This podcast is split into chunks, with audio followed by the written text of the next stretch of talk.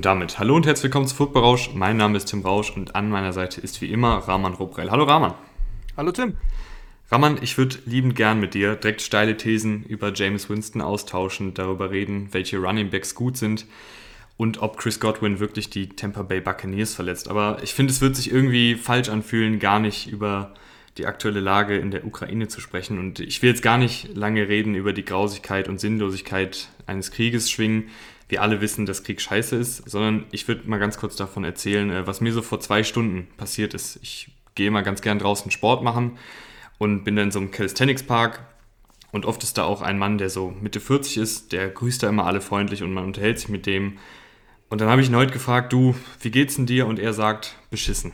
Und ähm, Teil seiner Familie wohnt in der Ukraine und er ist auch halb Ukrainer und man hat ihm einfach angesehen, wie sehr ihn die letzten Tage mitgenommen haben. Wir haben uns dann darüber unterhalten, ich habe mein Beileid ausgesprochen und er hat sich am Ende für mein Beileid bedankt und das Gespräch bedankt und ist gegangen. Ähm, mich hat das ehrlich gesagt ziemlich mitgenommen. Äh, wir Otto-Normalbürger haben natürlich keinen sonderlich großen Einfluss auf die Weltpolitik und wir alle schauen ja ziemlich ähm, traurig, glaube ich, in die letzten Tage und, über die, und schauen ziemlich traurig auf das, was in den letzten Tagen passiert ist.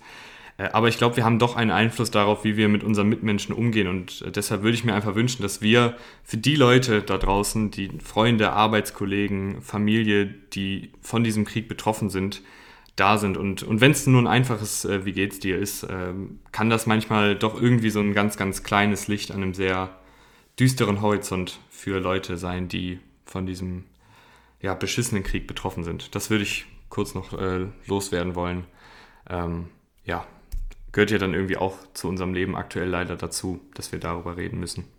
Ja, absolut. Es ist natürlich schrecklich. Ähm, da weiß ich auch ehrlich gesagt nicht großartig, was ich dazu sagen soll wenn, wenn ein Mann im Endeffekt ähm, da ein bisschen durchdreht, und ein bisschen durchdreht ist ja noch nett formuliert, hoffentlich ähm, endet es so bald wie möglich und es gibt so wenig Opfer wie möglich und mehr kann man, glaube ich, auch nicht sagen.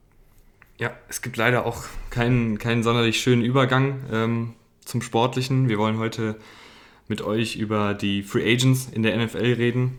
Wir haben uns jetzt vorgenommen, über die nächsten Wochen äh, diese Woche, äh, ihr hört es ja gerade, Free Agents in der Offensive, dann nächste Woche die besten Free Agents in der Defensive und dann in drei Wochen, also kurz, nee, in zwei Wochen, kurz bevor der äh, die Free Agency dann startet, kommt noch die Free Agency Sleeper Folge raus. Äh, da werden wir dann unsere Geheimtipps, unsere Geheimspieler für die Free Agency präsentieren.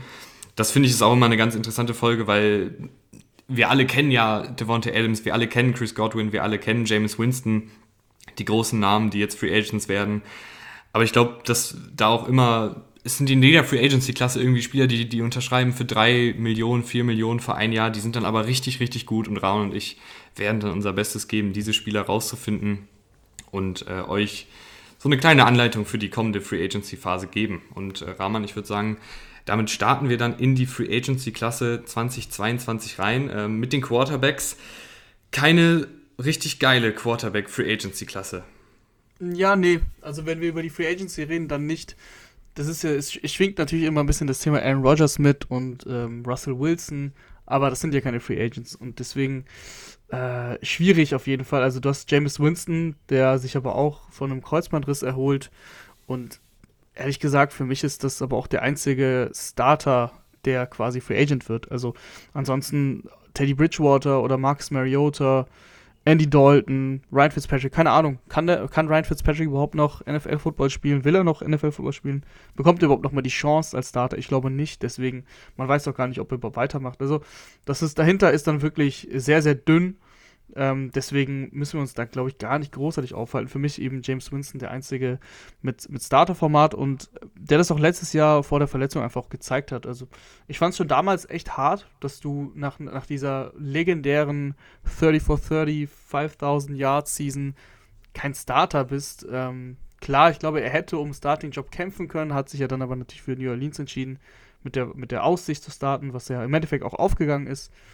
Äh, trotzdem fand ich es schon echt krass, dass er dieses Jahr nicht gestartet ist. Und ich finde, er hat es dann, wie gesagt, gezeigt, dass er zumindest ein, ein Starter ist.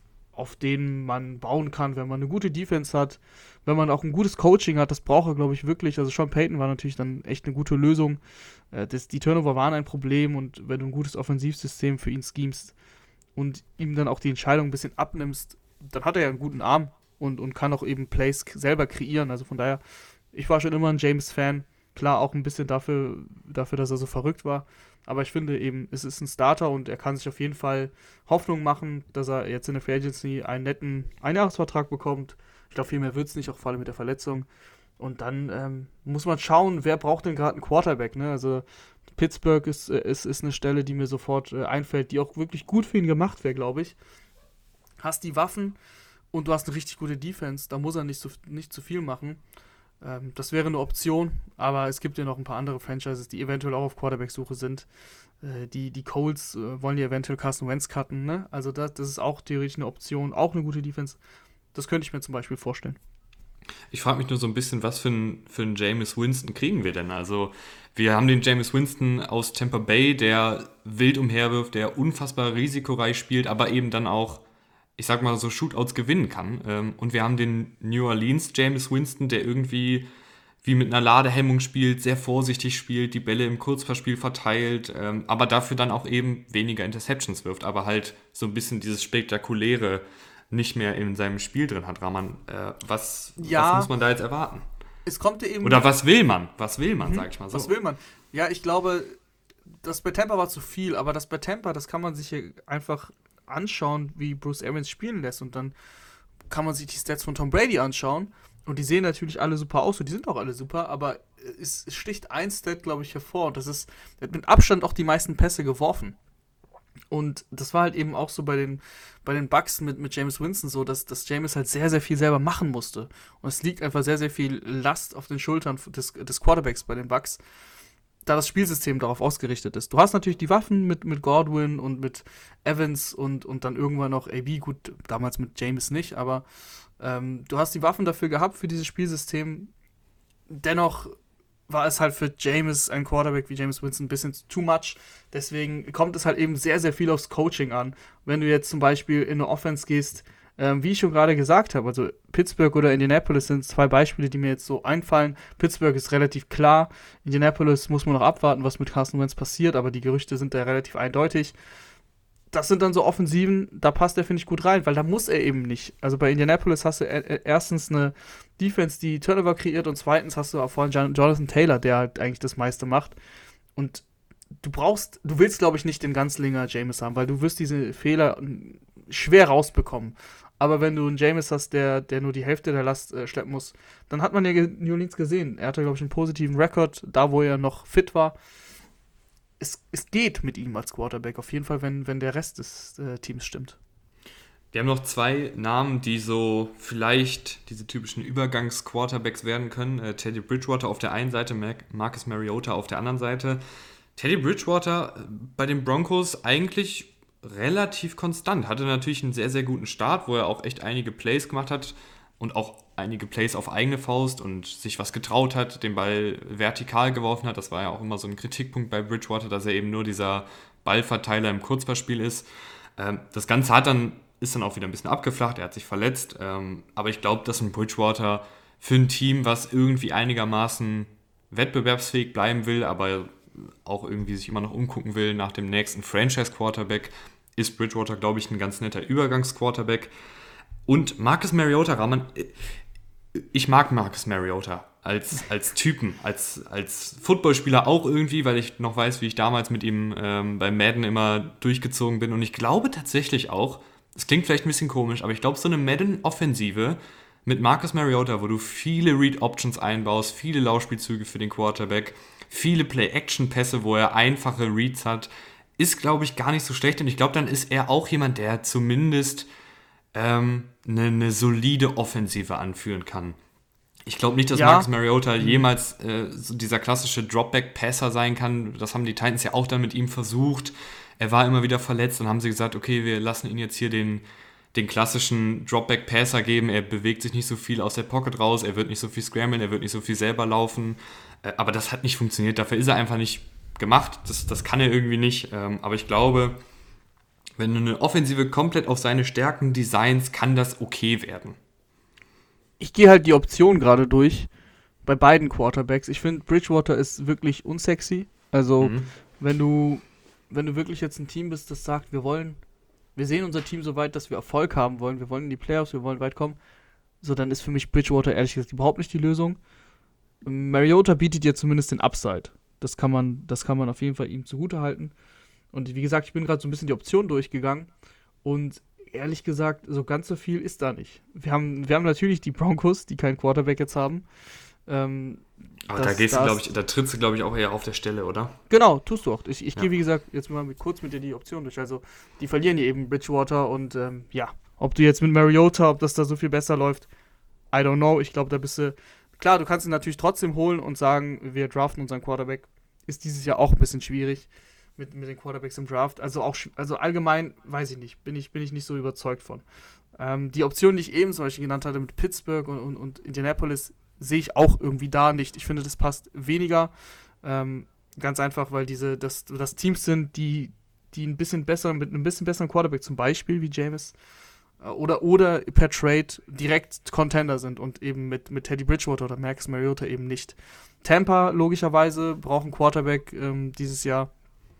Was äh, da, das wäre für mich passend, weil das ein Team ist, was sowieso jetzt im Neuaufbau ist. Ich weiß nicht, ob du ähm, Kyle Trask das jetzt äh, zutraust, dass er da jetzt sofort startet und äh, Mike Glenn, also ich bitte dich, das, was Bruce Arians da in den letzten Wochen da verzapft hat oder erzählt hat mit Mike Glenn und bla bla bla, brauchst du mir nicht erzählen. Also Mike Glenn wird da nicht starten.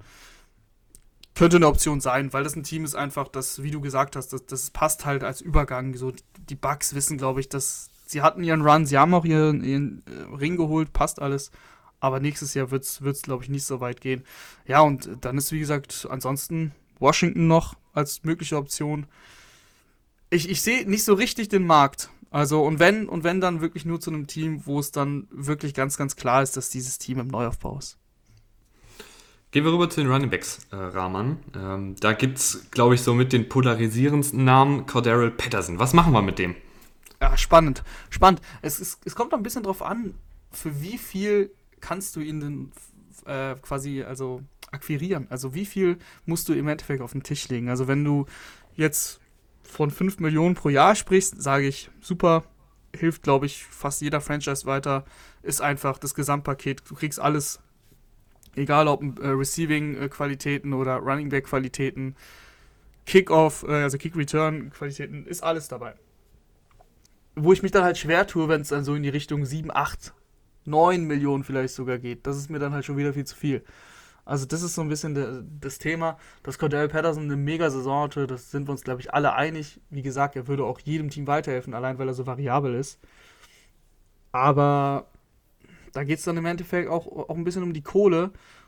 Und wo würde er denn im Endeffekt am besten reinpassen? Also was, warum soll jetzt, ich denke mir, warum soll jetzt eine Franchise, die so ähnlich wie die Bucks, die ja auch äh, Lenny verlieren, über den sprechen wir gleich noch, ähm, die jetzt keinen Running Back haben, so was, was bringt denen der? Also warum sollst du den jetzt Leonard Fournette, äh, nicht Leonard Fournette, sondern ähm, Cordell Patterson holen? Also wenn, dann sehe ich ihn eher bei einem, bei einem Contending-Team. So Stats schön und gut, aber du willst ja auch irgendwie was erreichen mit der Verpflichtung. Und dann bei, bei diesen Teams ist dann aber wieder das mit dem Capspace schwierig. Also wenn, wenn Patterson sich sagt, okay, ich, ich, mir ist das Geld egal, was, was mich überraschen würde, weil er einfach bisher noch nie viel Geld verdient hat. Also wir reden bei viel natürlich im NFL-Spektrum. Ähm, wenn er das sagt und sich einer Franchise anschließt für, für weniger Geld, dafür aber dann eine äh, ernsthafte Rolle bekommt und Contending, ähm, ein Contending-Team ist, dann hilft er dir halt sofort weiter. Und dann ist es auch eine richtig gute Verpflichtung. Aber ist er, ist er jetzt eher so ein äh, Tropfen Wasser auf dem heißen Stein die letzte Saison oder war das mm. oder glaubst du jetzt wirklich, jetzt haben wir Cordell Patterson, den Footballspieler, wirklich mal voll aufblühen sehen? Ich glaube, ich glaube, wir haben ihn voll aufblühen sehen. Also er ist natürlich nicht der Jüngste und er ist schon auch lange dabei. Das heißt, man, man braucht jetzt nichts erwarten. Mehr als einen Zweijahresvertrag sehe ich da nicht. Aber ähm, ich finde Cordell Patterson, wie gesagt, in einem, in einem Offensivsystem, sagen wir mal, jetzt einfach nur ein Beispiel, jetzt zum Beispiel die Chiefs, die haben genug Runningbacks, ähm, aber theoretisch in so einem System mit, mit Patrick Mahomes als seinen Quarterback oder wirf die, wirf die Bills rein. Okay, geht genauso. Singletary hat das am Ende gut gemacht. Aber wenn du noch eine zweite, noch eine zweite Option haben willst, weil Breeder, ich gehe mal davon aus, dass Breeder einen Einjahresvertrag hatte ähm, und Zach Moss ist bisher auch überhaupt nichts, also dann ist auch ein Cordell Patterson in dem System ein bisschen als Runner, ein bisschen als Passcatcher. Ich glaube, der kann dir ein, zwei Jahre noch wirklich guten Football geben. Nur wie gesagt, ich würde mich halt freuen, wenn er, wenn er eben zu einem guten Team geht und dass, dass es halt auch dem Team was bringt, dass er auch guten Football spielen kann, der Bedeutung hat und nicht wie bei Atlanta zum Beispiel halt. Mhm. Ich finde, wir haben drei reine Running Backs, äh, die so ungefähr mehr oder weniger alle in einem Cluster sind. Wir haben Leonard Fournette, James Conner und Melvin Gordon. Alles erfahrene Läufer, gute Läufer. Ähm, gefällt dir irgendeiner der drei besonders oder sagst du, das sind alles drei ähnliche Spielertypen? Was bringen die jeweils mit? Ja, nee, ehrlich gesagt. Fournette hat schon schon gezeigt, dass er, dass er seine klare Rolle in der NFL verdient. Also das war, das war wirklich gut. Er hat sich auch ein bisschen als Passcatcher dann nochmal gemacht. War jetzt nichts Spektakuläres, aber war wirklich als, als sichere Option für Tom Brady immer, immer gut zu gebrauchen. Und hat auch mal die harten Yards ge gemacht. Das, was wir aber auch eigentlich von ihm erwarten dürfen, also so wie er im College gespielt hat. Ähm, klar, hilft dir schon weiter, aber ich glaube, dass da, damit äh, ja, damit gewinnst du jetzt nicht, äh, nicht den Ring, wenn du jetzt entweder Melvin Gordon oder, oder Connor oder eben Fournette holst. Äh, Connor hat natürlich ein super Jahr hinter sich äh, bei den Cardinals. Freut mich auch für, für, für, James Connor, hat ja eine bewegende Lebensgeschichte auch hinter sich mit dem ähm, Krebs, den er besiegt hat. Ich glaube aber, dass du in diese Cardinals Offense du kannst jetzt genauso gut eben, wie du schon gesagt hast, das sind ähnliche Typen. Du könntest genauso gut äh, da Melvin Gordon reinhauen oder eben Fournette oder auch Sony Michel, der auch Free Agent wird ich glaube, das würde sich nicht viel geben. Also James Conner hatte ein paar spektakuläre Catches dabei, da war ich auch ein bisschen überrascht teilweise. Also das, das hat er schon ganz gut gemacht, auch als Chase Edmonds dann weggefallen ist. Ähm, dennoch, ich, ich bin einfach, Running Backs ist ein schwieriges Thema. Wer, wer diesen Podcast hört, weiß das ja.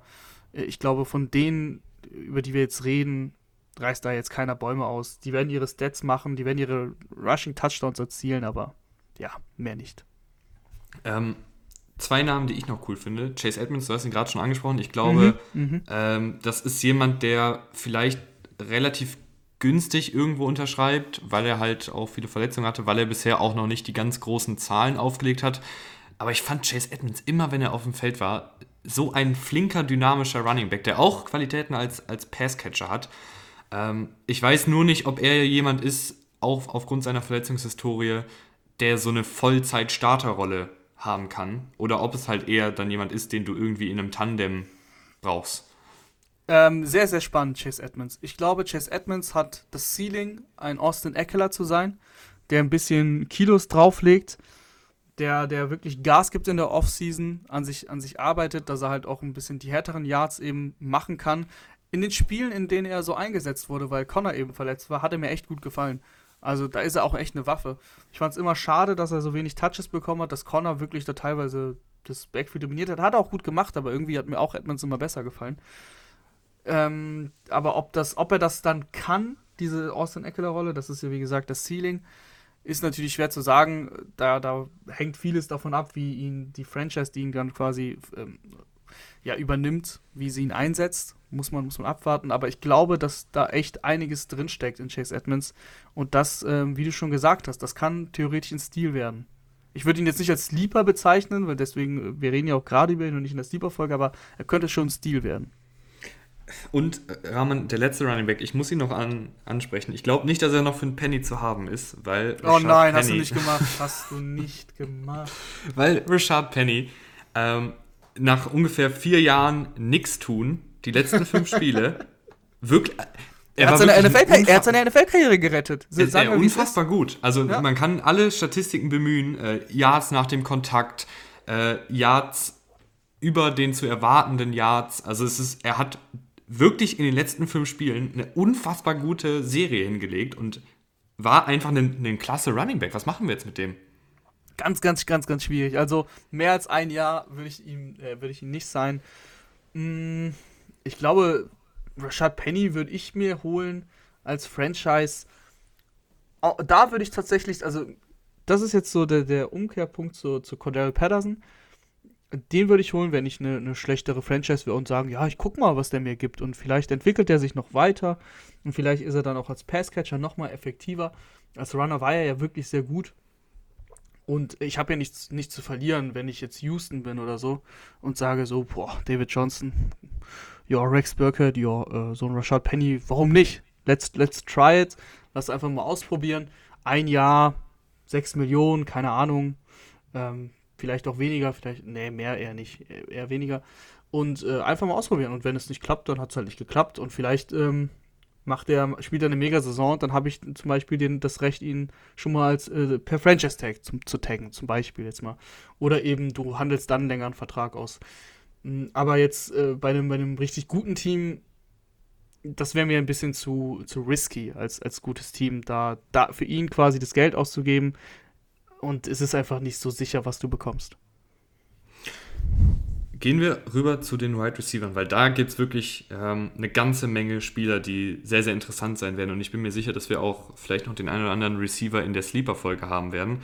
Äh, ich glaube, wir müssen nicht sonderlich viel über Devontae Adams reden, oder? Nee, also ich glaube, Devontae Adams, oder was ich glaube, wie hoch ist die Wahrscheinlichkeit, dass er getaggt wird? 95, 99 Prozent? Ich weiß es nicht, aber ich, ich, ich kann mir einfach nicht vorstellen, dass Devontae Adams auf den freien Markt kommt, sagen wir es mal so. Und es kann auch sein, dass er getaggt wird und dann vielleicht sogar getradet wird. Je nachdem auch, was mit Aaron Rodgers passiert. Aber so oder so müssen wir nicht großartig über Adams reden. Ähm, wir wissen alle, was Devonta Adams ausmacht. Es gibt äh, aber richtig, richtig viele gute Receiver in dieser Klasse. Äh, Godwin finde ich sehr spannend. Einfach wegen der Verletzung. Ähm, das das Bucks-Thema ist, glaube ich, durch. Dadurch, dass Brady gesagt hat, jo, ich bin da mal weg. Chris Godwin jetzt äh, war ja schon gefranchise-tagged, also das wäre ja, wäre theoretisch sogar der zweite Franchise-Tag. Das, das machen die Bugs nicht. Und dann kannst du Chris Godwin eigentlich, wenn er gesund ist, in, in jede Offense packen, finde ich. Und der verbessert deine Offense sofort. Äh, kriegst du vielleicht sogar als Discount ein bisschen, weil er eben jetzt ähm, die, die, das, äh, die ACL, also Kreuzbandverletzung hatte. Das könnte tatsächlich äh, im Nachhinein ein kleiner Stil werden, aber das kommt auch komplett drauf an, für wie viel er im Endeffekt verlängert. Also wenn, wenn er, wenn er jetzt nur für zwei Jahre und lass es, äh, keine Ahnung, 25 Millionen, zwei Jahre, dann kann das ein super Stil werden. Aber vielleicht kommt es auch gar nicht so und er kriegt viel mehr. Ich finde das super schwer einzuschätzen. Was, was, was glaubst du, ähm, was Chris Godwin dir geben kann und für wie viel fändest du trotz seiner Verletzung äh, wären berechtigt? Wie viel, wie viel Geld? Also ich glaube ehrlich gesagt, dass unter, unter 15 Millionen jährlich nichts gehen wird. Dafür ist er mhm. zu jung, dafür hat er schon zu viel Gutes gezeigt und ähm, ich finde Chris Godwin ist einfach ein klasse Receiver. Also ich glaube, wir reden, also wir reden ja gleich noch über Mike Williams und Co., aber ich finde ähm, Chris Godwin, da habe ich eigentlich am wenigsten Bauchschmerzen. Auch weil er halt, klar, er war verletzt, aber er ist halt so das, der Prototyp-Receiver, den ich richtig gut finde, nämlich ein, ein unfassbar guter Route Runner, der sowohl kurz, mittel als auch lange Anspielstation sein kann, der gute Hände hat. Er hatte 2020 ein paar Drops, aber letzte Saison sah das dann wieder deutlich besser aus. Und er ist einfach ein, ein super runder, vollständiger Receiver, wie man ja immer so gerne sagt. Und ich finde, da gibt es bei anderen Receivern in der Klasse ein paar mehr Fragezeichen. Also letztes Jahr hatten wir ja beispielsweise Kenny Golladay, der nicht gut funktioniert hat. Und ich, ich kann einen kleinen Sneak Peek geben. Ähm, Mike Williams weiß ich auch nicht so genau, ob er in jedem Scheme funktionieren kann. Und bei Chris Godwin mache ich mir da eigentlich recht wenige Sorgen. Also ich glaube, dass da sehr, sehr, sehr viele Teams äh, sehr heiß auf ihn sein werden. Und ähm, er kann dein klarer Nummer 1 Receiver sein. Gerade Teams mit jungen Quarterbacks äh, sollten sich da, finde ich, um ihn bemühen. Oder halt auch Teams, die auf einen Super Bowl Run gehen. Ähm, es würde jetzt, finde ich, nicht so viel Sinn ergeben, wenn die Panthers ihn holen, beispielsweise, weil da ist gerade kein junger Quarterback. Die sind auch nicht jetzt irgendwie im, im Championship-Fenster. Ähm, also, aber alle anderen Teams, die irgendwie was mit dem Super Bowl zu tun haben wollen oder die einen jungen Quarterback haben, äh, da würde ich bei Chris Godwin auf jeden Fall anrufen und ich glaube, dann schaukelt sich es automatisch ein bisschen hoch mit den Vertragsverhandlungen. Dann finde ich, hast du noch einen super, super spannenden äh, Free Agent. Du hast eben Mike Williams genannt, den meine ich nicht. Ähm, ich meine Allen Robinson. Also mhm. äh, wirklich untergegangen letztes Jahr. Da kann man jetzt wirklich spekulieren, lag es an ihm, lag es an Matt Nagy, lag es an Andy Dalton, lag es an Justin Fields. Kannst du wirklich alles jetzt sagen. Ich finde es aber trotzdem super spannend, weil Allen Robinson für mich ähm, ein richtig guter Receiver einfach ist. Ich glaube, dass es, dass es eben an, an von allem ein bisschen, aber am wenigsten an ihm quasi lag. Also ähm, Nagy hatte natürlich seine, seine, seine Mitschuld und klar, ein Rookie-Quarterback hilft dir natürlich dann in dem Sinne auch nicht. Aber ich glaube, dass Allen Robinson auf jeden Fall noch ein, ein Top-Receiver sein kann. Und dadurch, dass das Jahr so schlecht für ihn verlief, kann es halt hier auch wieder sein, dass du, dass du ihn relativ günstig bekommst. Allen Robinson ist 28 Jahre alt, also kann, der hat, glaube ich, noch locker drei, vier gute NFL-Jahre in sich. Und ähm, auch der, auch den kannst du eigentlich überall reinstecken. Äh, Robinson kann sowohl Outside gewinnen als auch im Slot. Ist, äh, ist ein guter Route Runner, ist vor allem am Catchpoint, finde ich, sehr gut. Contested Catches äh, auch sehr, sehr gut. Also ich bin großer Fan. Ich glaube, das war eine Ente dieses Jahr, aber das lag an vielen Sachen.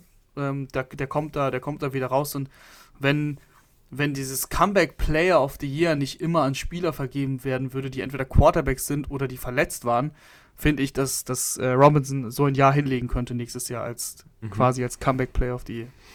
Ich bin, ich bin mal ganz gespannt, was du äh, zu Mike Williams sagst. Also ich habe bei Allen Robinson nicht sonderlich viel hinzuzufügen, ähm, deswegen gehe ich direkt rüber zu Mike Williams, weil ich habe halt Kenny Golladay irgendwie im Hinterkopf die ganze Zeit, wenn ich ja, an ich Mike Williams ein guter, denke. Guter Vergleich. Ja. Ähm, ein Spieler, der natürlich unfassbar explosiv sein kann, der auch einen richtig guten Catch-Radius hat und der diese Saison ja auch immer wieder seine Highlight-Plays hatte, gar keine Frage.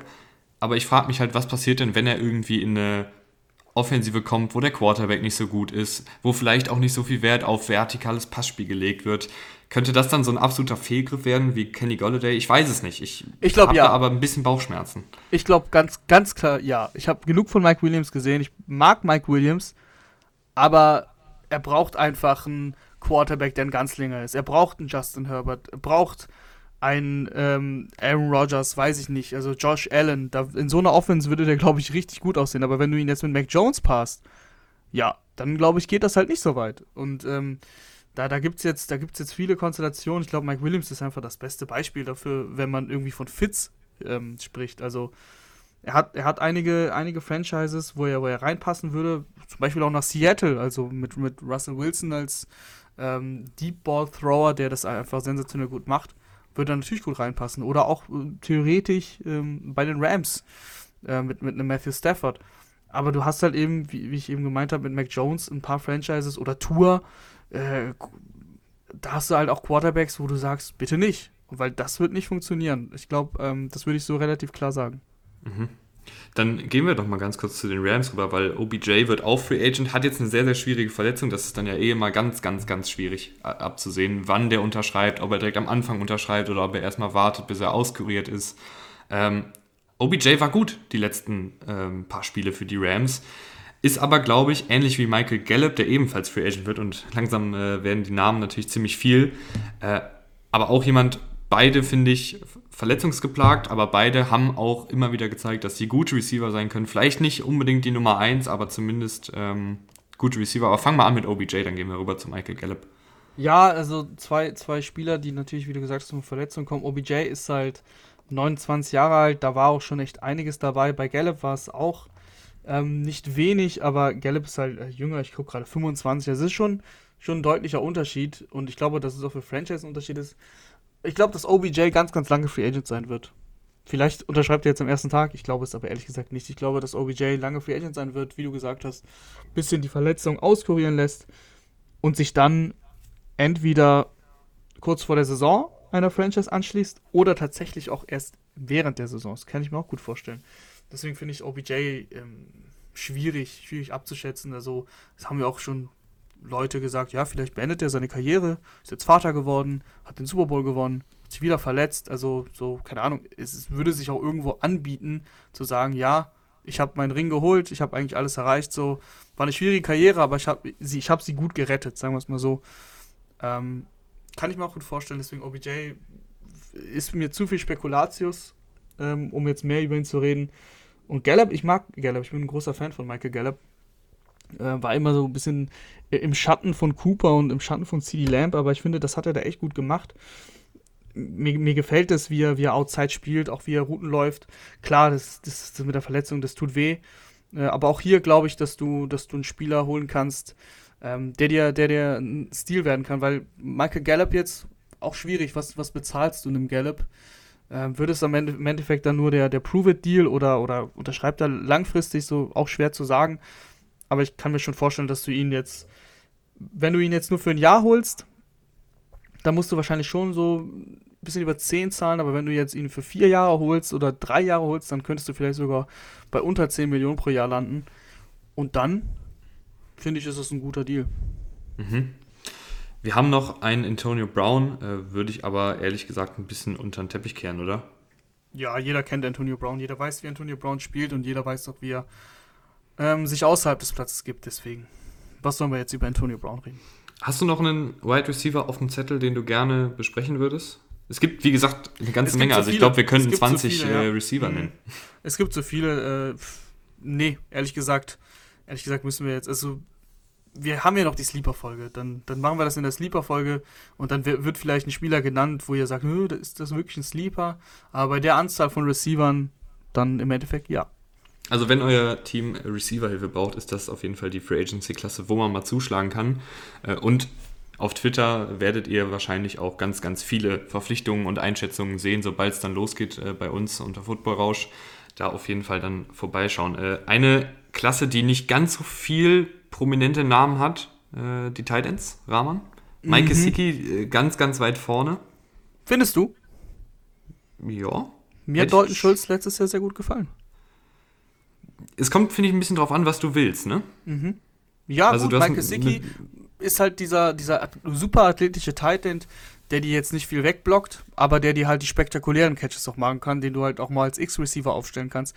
Machst du jetzt mit Dalton Schulz nicht. Ist schon klar, aber Dalton Schulz, ähm, sehr, sehr sichere Hände und war auch wirklich dann eine wichtige Option für ähm, Dak Prescott in der, über die ganze Saison eigentlich. Also hat, mir, hat mich da überzeugt und wenn ich jetzt einen Tight End will, sagen wir mal, gehen wir mal rüber nach Cincinnati zum Beispiel.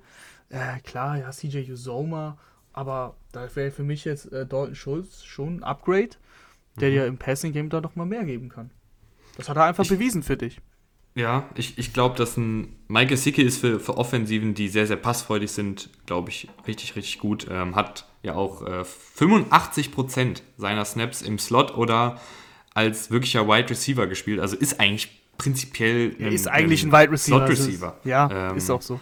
Ist dann natürlich auch interessant, wie genau wird dann so jemand bezahlt, eigentlich einen, einen Tight End, der aber eigentlich nicht wirklich ein Tight End ist, äh, aber trotzdem, ja, aber trotzdem ist er irgendwie ähm, schwierig zu bewerten, weil er dann doch eben als Tight End dann auch aufgestellt wird und gelistet wird und dann du brauchst halt, wenn du Mike Gesicki holst, ja noch mindestens zwei andere Tight Ends, die, die vor allem im Blocking ähm, eben überzeugen können. So, das mhm. ist so ein bisschen das stört mich so ein bisschen. Also, keine Ahnung, er ist ja, er spielt wie ein Receiver, aber er gilt als Tight End. Er wird aufgestellt, meistens als Receiver. Es ist so, es, es, fehlt mir so ein bisschen was. Wenn wir ihn jetzt als reinen Receiver sehen, dann, dann müssen wir ihn ja mit den Spielern vergleichen, über die wir eben geredet haben.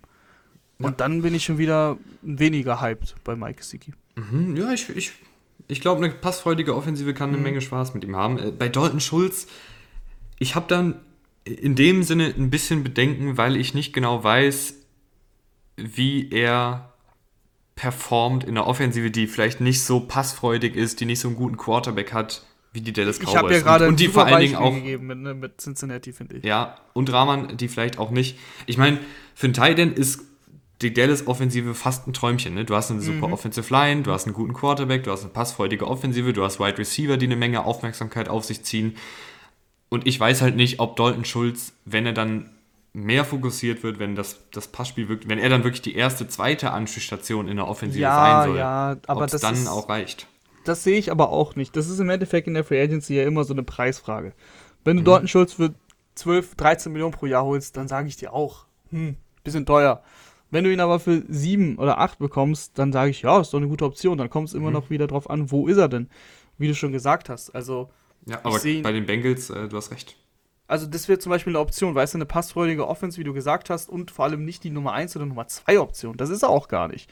Er braucht schon seine Receiver, die ihm da ähm, die Freiräume schaffen, sodass er über die Mitte des Feldes einfach genug Platz bekommt. Und äh, ich finde, die Bengals haben CJ Sommer ähm, ganz gut genutzt. Und wie gesagt, ich sehe da schon ein Upgrade. von daher, das wäre ein Beispiel zum, also du hast, was mit, mit Washington? Da bist du auf Titan ja auch nicht so, nicht so doll aufgestellt. Klar, da fehlt, da brauchst du auch noch mal einen guten Receiver, also Washington ist auch da auf dem Markt, was jetzt neben Terry McLaurin, äh, McLaurin angeht. Curtis Samuel war noch nicht so wirklich die Lösung. Leider, leider. Ähm, da müsstest du dann quasi zwei Spieler holen, damit er jetzt nicht die Nummer 2 Option wird, aber das wäre auch eine ne, ne gute Möglichkeit, wie ich finde. Mhm. Dann hast du äh, in der Free Agency Klasse noch einen Rob Gronkowski. Da muss ich aber auch sagen, schwieriges Thema. Äh, wir wissen nicht genau, ob er überhaupt äh, noch spielen will nächstes Jahr. Und ja, er ist noch gut gewesen bei den Buccaneers, aber hat natürlich auch davon profitiert, dass ein Brady und er eben diese unfassbare Chemie haben, die man auch nicht mehr dann antrainieren kann. Ähm, und ich weiß jetzt nicht, ob sich da nicht ein Team dann irgendwie verbrennt, wenn man einen Gronk holt. Er hatte auch seine Verletzungshistorie und wenn er komplett fit ist, ist er natürlich gut, aber dann ist natürlich auch die Frage, wie fit ist ein Gronk im Jahr 2022 überhaupt noch und wie viel Bock hat er auch noch? Ne? Ich meine, wenn er jetzt in Rente geht, ist ja dann auch okay so. Mhm. Ja, ja, also Gronkowski braucht man nicht großartig, finde ich, drüber reden. Also ist so oder so, egal ob er jetzt, egal ob er jetzt weitermacht oder nicht, wird jetzt in der, in der Offense nie die Bäume mehr ausreißen. Von daher ähm, schwimmt, schwimmt ein Rob Gronkowski ein bisschen mit. Er hatte ja auch tatsächlich gesagt, dass er für, für die Bengals, glaube ich, spielen will. Mhm. Ähm, zumindest war das mal irgendwie so im Raum, dass er für Joe Burrow quasi noch ähm, die, die Footballschuhe anziehen würde. Äh, ja, aber auch da bin ich über eine ganze Saison.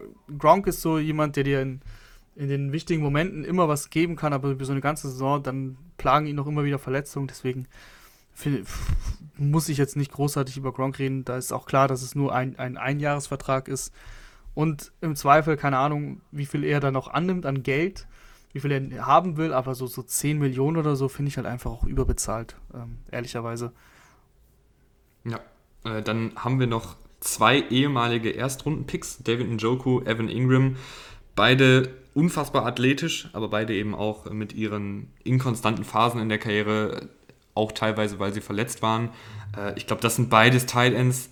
Man kann es versuchen, ne? ähm, mhm. wenn es nicht allzu teuer wird, kannst du da vielleicht diese typischen Steals haben, wenn dann in einem neuen Scheme, in einem neuen, in einem neuen Umfeld dann wirklich dann auch mal der Durchbruch kommt. Bei Tight Ends dauert es ja auch manchmal länger. Also ich glaube, das sind welche, die da kann man mal ein bisschen ins Risiko gehen, wenn man den nötigen Cap Space hat. Und Rahman, Zach Ertz finde ich auch noch ganz gut. Ja, Zach Ertz hätte ich, noch, noch genannt.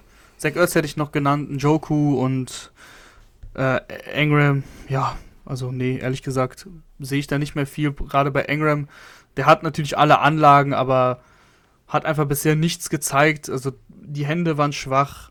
Ähm, im Endeffekt spielst, hast du in der Off äh, war auch viel verletzt, hast du in der Offense gespielt ähm, mit, mit, mit vielen Waffen, die aber auch häufiger, häufiger auch verletzt waren. Also England war auch teilweise die Nummer 1 Option und trotzdem kam da einfach zu wenig Produktion. Also es war einfach, war einfach nicht gut genug. Kann sein, dass so ein ähm, Szenenwechsel ihm da was bringt. Könnte auch ein, eine gute Sleeper-Option sein, aber mehr als ein Einjahresvertrag und 4 Millionen oder so würde ich ihm jetzt nicht bezahlen. Also, also höher als 5 würde ich nicht gehen. Ähm, und Zach Ertz ja, wie gesagt, also ich glaube, das kann auch eine gute Option sein. Er sollte bei den Cardinals bleiben. Also die Cardinals sollten da eine Lösung finden, äh, wenn sie jetzt schon auch äh, für ihn getradet haben. Es war zwar nicht viel, was war es, ein Fünftrunden-Pick oder sowas. Aber trotzdem, ich finde, das sah doch ganz gut aus. Die Cardinals äh, brauchen auch Tight Ends. Äh, Max Williams, der hatte sich ja verletzt, der wird auch Free Agent. Also das passt ganz gut er war jetzt in Arizona, also wieso soll das, wieso soll er nicht wieder für ein Jahr da verlängern? Also ich glaub, kann mir das ganz gut vorstellen und das hat auch mit Kyler Murray auch ganz gut harmoniert. Mhm. Gehen wir rüber zu den Offensive Linern und wir starten mit den Tackles, bevor es dann zu den Guards und Centern geht. Ähm, die Nummer 1 ist da Terran Armstead, ganz kurz vorher Rahman. Orlando Brown äh, wird auch Free Agent, aber ich glaube, da siehst du auch eher nicht wirklich, dass er wirklich Free Agent wird. Nee, ähm, auch da ist ein Franchise-Tag relativ sicher. Er hat halt die Leverage, dass er für den First-Round-Pick gekommen ist äh, letztes Jahr äh, von den Ravens, hat ist sofort eingeschlagen, war jetzt nicht überragend, aber hat seinen Job schon gut gemacht. Äh, Orlando Brown ist ein junger Left Tackle, der wird seinen Mega-Vertrag, glaube ich, jetzt auch abstauben. Ich glaube nicht mal, dass er, er wird vielleicht getaggt werden, aber er wird diesen Mega-Vertrag noch in dieser Offseason bekommen. Da sprechen wir dann tatsächlich dann auch von ja, fast 100 Millionen, wenn er fünf Jahre äh, bekommt, also so 20 Millionen pro Jahr, sehe ich da auf jeden Fall. Ob das dann verdient ist, kann man sich drüber streiten, aber so läuft die Free Agency. Das hat ja nicht immer was mit Verdienst zu tun, sondern wann werde ich Free Agent, wie sind die Optionen, wer ist noch Free Agent. Und ähm, dann kommt eben noch dazu, dass er die Leverage hat wegen dem First-Round-Pick. Die Chiefs geben ja keinen First-Round-Pick für Orlando Brown Jr. aus, um ihn dann abzugeben. Deswegen, da wird nicht viel passieren, müssen wir nicht drüber reden. Orlando, kurz zum, zum Spieler, ist ein stocksolider Left Tackle. Also egal, er hat ja Right Tackle angefangen bei den Ravens, dann auch Left Tackle gespielt und jetzt auch bei den Chiefs. Die O-Line hat sich stabilisiert. Ähm, wie gesagt, kein, kein outstanding äh, Left Tackle, aber jemand, der dir ganz, ganz, ganz gute Leistung, solide Leistung gibt. Und äh, das brauchen die Chiefs mit, mit ähm, Patrick Mahomes. Eine Personalie, wo ich jetzt mal wirklich gespannt bin, wie du die einschätzt, ist Taron Armstead. Das ist so der, die Nummer 1 Option auf Tackle bei so ziemlich jedem. Und ich würde auch sagen, bei mir, aber trotzdem so eine, so eine ganz, ganz leise Stimme in meinem Kopf sagt mir, dass man sich an dem auch verbrennen kann. Ähm, ich glaube auch. Ist natürlich mhm. unfassbar gut, wenn er auf dem Feld ist, aber das ist eben das, das, ist das die große Frage. Ja. Ähm, ganz, ganz viele Verletzungen bisher in seiner Karriere, immer mal wieder Spiele verpasst. Ist jetzt Ü30. Wir haben natürlich auch das Gegenbeispiel. Wir haben Trent Williams, der ähm, nach einer schweren Verletzung, auch wenn es natürlich was bisschen was anderes war, zurückgekommen ist und, und mit Mitte 30 noch richtig, richtig, richtig guten Football spielt. Aber irgendwie so ein bisschen vorsichtig bin ich schon da. Jetzt Trent Will, äh, Taron Armstead, äh, sorry, Taron Armstead, äh, da bin ich irgendwie schon ein bisschen vorsichtig, jetzt das Portemonnaie komplett zu öffnen und ihm einen 4-5-Jahres-Deal zu geben. Ich weiß nicht. Nee, ich, ich bin auch vorsichtig. Also zu, zu Taron Armstead seit Jahren einer der besten Left Tackle der Liga. Also das ist jetzt nur das Gegenstück in dem Sinne zu Orlando Brown, der eigentlich noch nicht so, gar nicht so lange dabei ist und auch gar nicht an der Spitze so ist, aber dennoch halt viel mehr Geld abstauen wird, weil er jünger ist und weil er eben Leverage hat. Und bei Armstead ist es halt anders. Er wird jetzt im Juli 31, wie du gesagt hast, und super viele Verletzungen. Das ist dann im Endeffekt das Entscheidende. Ähm, das, der Vergleich äh, mit, mit Trent Williams, der hinkt, finde ich. Also du hast mhm. es ja mhm. schon selber dann gesagt. Das war einfach ein komplett anderes Thema, ein Gehirntumor. Und ähm, es war kein Gehirntumor, genau, bitte nagelt mich nicht drauf fest. Ich weiß, äh, ich, ich bin kein Mediziner, aber ihr wisst ja, was ich meine. Ähm, und dann hatte er diese Problematik eben auch mit Washington, dass man sich da gezofft hat und dadurch war er ein bisschen länger raus, aber der Spieler, wenn er da, wenn er fit war, hat immer überzeugt und war vor allem auch selten verletzt. Von daher kann man die nicht so nicht vergleichen. Bei Armstead ich, hätte ich halt immer eben die Angst, dass, dass er mir zu viele Spiele draußen ist, wenn ich ihn für vier Jahre und 80 Millionen oder so verpflichte. Deswegen ähm, wird sehr spannend sein, wie du eigentlich schon gesagt hast. Das ist eine super spannende Personalie. Du kannst dich verbrennen. Du kannst aber natürlich auch hier den, äh, das, das, das, beste äh, Los da quasi ziehen mhm. und hast dann einen mehr als gestandenen Left Tackle. Ich, ich glaube, wenn ich ein Team bin mit einem jungen Quarterback, würde ich es versuchen, wenn ich den ja. Capspace habe. Ja, klar. Also, wenn du jetzt zum Beispiel die Jets bist ähm, oder, oder ähm, wie sieht's, wie sieht's äh, bei, den, bei den Dolphins aus zum Beispiel? Mhm. Mit, Obwohl mit die Jets haben natürlich Mackay Beckton, der zurückkommt. Stimmt, stimmt auf jeden Fall. Aber auch da kann man theoretisch auch, kann man auch da rumschieben. So oder so. Ich sag mal so, Need auf der Position hat, hat meist, meistens fast jeder. So, weil wie gesagt, es gibt Verletzungen, du kannst rumschieben, du kannst den einen dann auch mal auf Ref, äh, Reft, auf Right Tackle aufstellen. Das, das geht alles schon. Aber ja, du brauchst, du brauchst auf jeden Fall den Cap Space. Und ich sehe es auch ein bisschen eher so wie du, dass ich eher mit einem jungen Quarterback ähm, da, da eher meine, meine Chips in die Mitte legen würde, als jetzt mit einem Team, was sowieso schon Probleme im Cap Space hat und, und eben einen erfahrenen äh, Quarterback hat. Ja, vor allen Dingen, weil du dieses Jahr, du hast so ein paar unsexy Spieler, sage ich wie es ist. Du hast einen Morgan Moses, du hast einen Eric Fischer, du hast einen Bobby Macy, Brandon Shell, alles solide bis teilweise sogar gute Tackles, aber eben nichts Dolles und wahrscheinlich auch nichts Langfristiges. Ähm, eine Personalie, die ich auch noch interessant finde, Trent Brown. Ähm, bei den Patriots immer top, bei den Las Vegas Raiders hat es nicht so wirklich funktioniert. Was hältst du von ihm? Viel, viel. Und ähm, ich kann mir aber ehrlich gesagt sehr gut vorstellen, dass er bei den Patriots bleibt, weil er war ja dann wieder zurück. Er war, hat diesen Deal unterschrieben bei den, bei den Raiders, war dann bei den Patriots zurück. Und das hat, finde ich, wieder ganz gut ausgesehen. Und mit äh, Mac Jones hast du da eben den jungen Quarterback, vor allem bei Mac Jones, der ja jetzt nicht der mobilste Quarterback ist, ist halt eine Line super wichtig und die Patriots wären schon ein bisschen blöd, wenn sie, wenn sie Trent Brown da nicht halten würden. Mal schauen, wie viel du im Endeffekt zahlen musst. Das, das wird schon spannend, aber ich sehe da ehrlich gesagt keine großen Gründe für die Patriots, ihn nicht zu verlängern. Wenn du noch ein bisschen Schutz durch die Mitte brauchst, äh, hat die Free Agency dieses Jahr auch ein paar ganz gestandene Spieler da, allen voran Ryan Jensen, den Trash-Talker vor dem Herrn.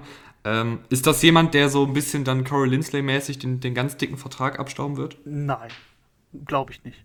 Ryan Jensen ist ein guter Center, aber Corey Lindsley ist schon nochmal eine ganz andere Klasse, finde ich. Also ich finde es äh, dieses Jahr in der Interior Line wirklich nicht so super, super dolle. Ähm, die Spieler, die du hast, also wenn Ryan Jensen die Nummer 1 Option ist, bei allem Respekt für Ryan Jensen, der ja wirklich eine gute Rolle gespielt hat bei den Bucks und auch zuvor ist er schon lange in der Liga.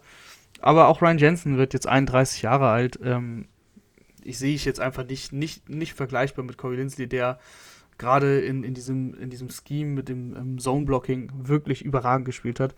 Aber ja, trotzdem, nichtsdestotrotz, ist, ist Ryan Jensen eben eine der besten Optionen, die du jetzt hast, die du auf Center eben aufstellen kannst. Und Teams, die da, die Need haben. Und da, und da sehe ich jetzt gerade wieder ähm, auch eher so Contender, die sagen, okay, du bist zwar, bist du jetzt 31 bald, aber zwei, drei gute Jahre hast du vielleicht noch. Wie sieht's aus? Und genau in so einer Range äh, kann ich mir das doch gut vorstellen. So um, um die 10 Millionen pro Jahr. Du hast Glück, wenn du ihn für 8, 9 bekommst, Pech, wenn du ihn für 11, 12 holen musst. Aber ich sehe ihn eher eben so bei 9 bis 10 Millionen.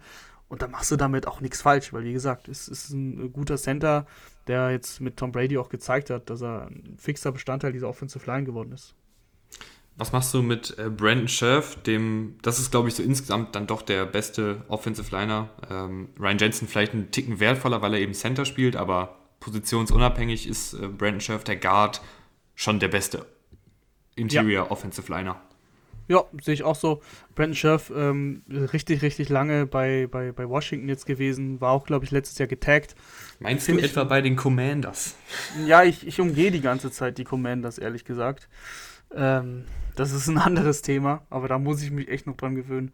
Nee, äh, richtig guter Footballspieler. Ist halt ein Guard. Das ist halt, wie du schon meintest, so Positional Value ist einfach nicht so hoch. Ähm, aber Brandon Scherf, wenn er, wenn er auf dem Feld steht, immer sein Mann gestanden, auch zu Recht den Franchise-Tag gehabt.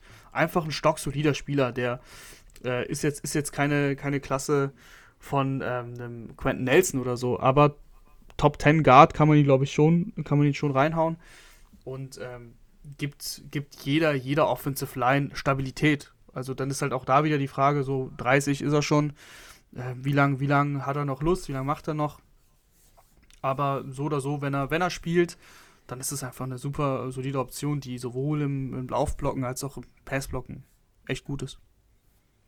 Ähm, ähnliche Personalie, vielleicht nicht ganz so gut, nicht ganz so der große Name, aber Laken Tomlinson, der Guard von den 49ers, der hat mir auch gefallen über weite Strecken. Äh, war eigentlich eher immer so ein Laufblocker. Das hat er auch wirklich richtig gut gemacht, gerade in so einem Outside-Zone-Scheme, aber hat dann diese Saison auch nochmal als Passblocker einen draufgepackt. Äh, auch hier ist natürlich Alter eine Frage, ist jetzt auch schon äh, Ü30, wenn ich mich nicht irre. Aber könnte, glaube ich, auch eine, eine, solide Lösung sein für Teams, die da in der Offensive Line äh, investieren wollen, die vielleicht auch den Cap Space haben. Aber Raman, ich glaube, so noch die spannendste Personalie wäre der Guard James Daniels von den Chicago Bears, weil der wird Free Agent, ist aber erst 24 in Woche 1 von 2022. Spannend. Das ist wirklich spannend. Ähm, ich habe zu wenig von James Daniels gesehen, um jetzt ähm, dir ein finales äh, Feedback geben zu können zu James Daniels. Aber mit 24 äh, Free Agent zu werden, ist natürlich, das öffnet dir natürlich viele Türen. Und da kannst du auch mal, gerade in der Klasse, wo es ja, jetzt eben nicht, nicht die, nicht die Mega-Tiefe gibt, ähm, weil, weil wir sind jetzt schon bei James Daniels eben angekommen, der ähm, laut PFF ein 71er Grade hat. Das ist eine, eine solide, solide Zahl, aber jetzt auch nichts Dolles. Ähm, du hast noch Connor, Connor, Williams, über den wir nicht gesprochen haben, aber danach wird es halt echt relativ dünn, was, was äh, eben Free Agents angeht. Und da kann so ein James Daniels so einen echt einen guten Deal abstauben, wo du dann dir nach zwei, drei Jahren vielleicht auch die Frage stellst, ey, was war denn eigentlich in der Free Agency 2022 los? Warum hat James Daniels einen Fünfjahresvertrag mit 60 Millionen bekommen? Super, super spannende Personalie auf jeden Fall.